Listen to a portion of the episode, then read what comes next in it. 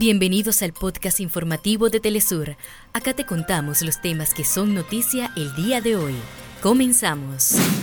Violenta represión contra manifestantes que protestaban alrededor del Congreso de Guatemala por la elección expresa de 13 magistrados de la Corte de Constitucionalidad.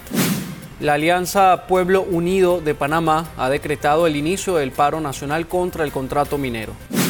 Las fuerzas del ocupante israelí mantienen el asedio contra el destruido hospital Al-Shifa. Las vías de acceso están bajo fuego.